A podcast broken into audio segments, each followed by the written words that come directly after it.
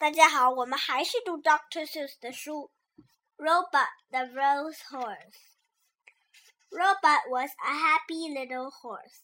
He lived on a farm. He lived with his mother and father. One day, Robert had a party. It was his birthday.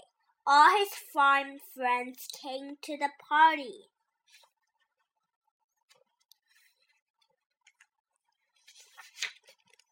They had a big cake. Happy birthday, Robert, said all of his friends. Happy birthday to you. The cake was very pretty. It had big red roses all around it. Robert liked these red roses. He put his nose right into one. He took a big sniff. Then Robert got a funny feeling. His eyes began to itch, his nose began to itch, and then. Achoo! Robert sneezed. What a sneeze! Up went his farm friends, up went the cake, up went the roses, and Robert fell down flat. His mother called the doctor. The doctor looked at Robert. Say ah, said the doctor. Ah, said Robert. Aha, said the doctor. I know what made him sneeze.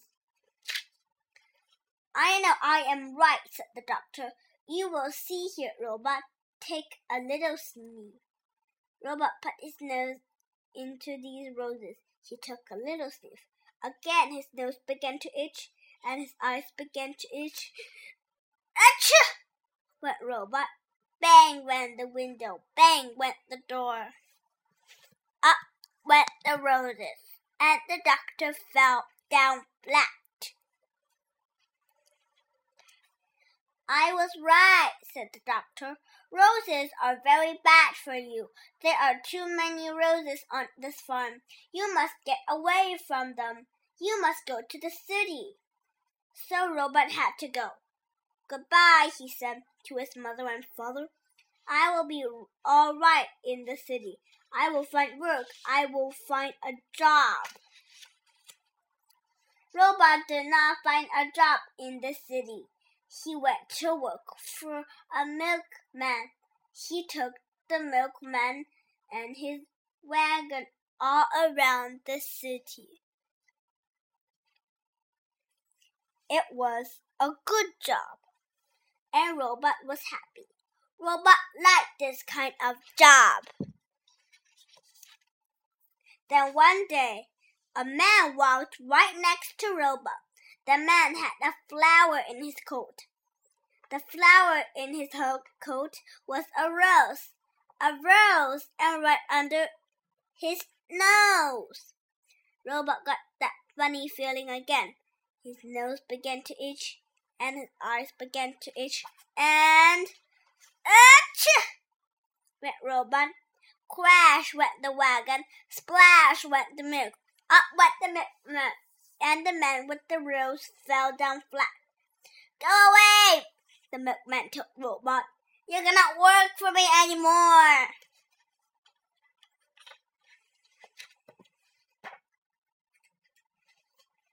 So Robert began to look for work again. But it was hard for a horse to find a job. He looked for many days. One day he saw some horses. They had people on them. Say, I could do work like that, said Robert. I will ask for a job. Robert went to the door. A man came out. You look like a good horse. The man told Robert, You can work for me, you will have to work hard. You will have to do everything you are told. So Robert went to work. He did just as he was told. When he was told to go slow, he went slow. When he was told to go fast, he went fast. Robert did everything he was told. I like this, Robert said. I am going to keep this job. Then one day, He took a woman for a ride. Everything was going well, but all at once. Look, the woman said. Look at these pretty roses. I want these roses. Robert, take me over there at once. What could Robert do? He had to do as he was told. He took the woman to the roses. Again, he got that funny feeling. His nose began to itch and his eyes began to itch and ah ah ah What robot? Away went the wagon, away went the flowers, up went the women, and the flower man fell down flat. One more robot was out of a job. Robert had to look for work again. He looked and looked. Fathers had work. Mothers had work. Everyone had some kind of work, but there was not many jobs for a horse. Robert walked and walked. He looked and looked. Then at last, Robert saw something. He saw a job he could do. He could be a police horse. I will go in. I will ask for the job, he said. When Robert came out, he was a police horse. He was as a good police horse. He did all kinds of police work. One day, Robert walked on Bank Street. Some men came down in the street. Three men. One of them had a black bag. They went into the bank. Robert did not see them. Then all at once, someone called out, Help, please help! Robert looked around. He saw the three men. They were robbers, bank robbers.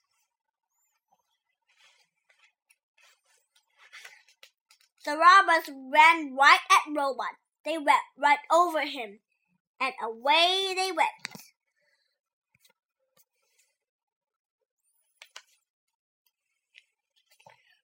Robert got up fast. He had to stop the robbers. But how?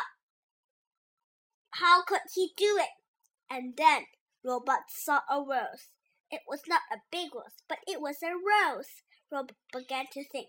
He began to think fast. Robert went over to that rose. He put his nose right in that rose. He took a sniff, a big, big sniff, and he began to get that old funny feeling. His eyes began to itch. His nose began to itch. Then Robert sneezed.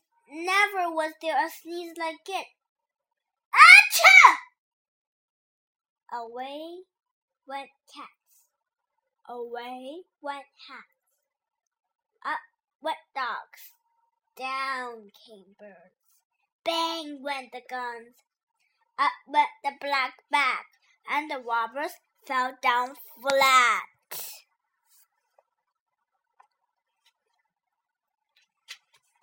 Hooray, hooray for Robert! Everyone yelled. The bankman was happy. The policemen were happy. Everyone was happy. Robert had stopped the robbers. He had sneezed the robbers flat. The next day there was a party. It was for Robert. His mother and father came. His friend friend came. The doctor came, and the policeman came too.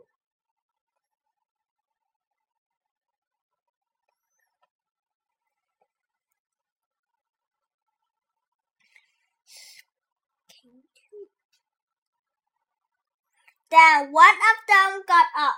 Robert, he said, I have something for you.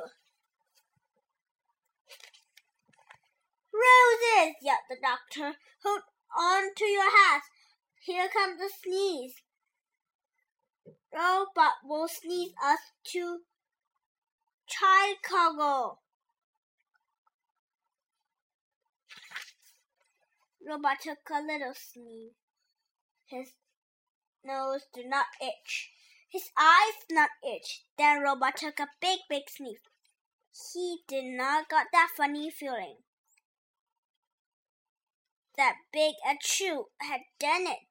Robert at last was all sneezed out, and roses never made Robert sneeze again. 今天我的故事就讲到这里，谢谢大家收听，欢迎再次来到 FM 四零幺零七收听我的故事。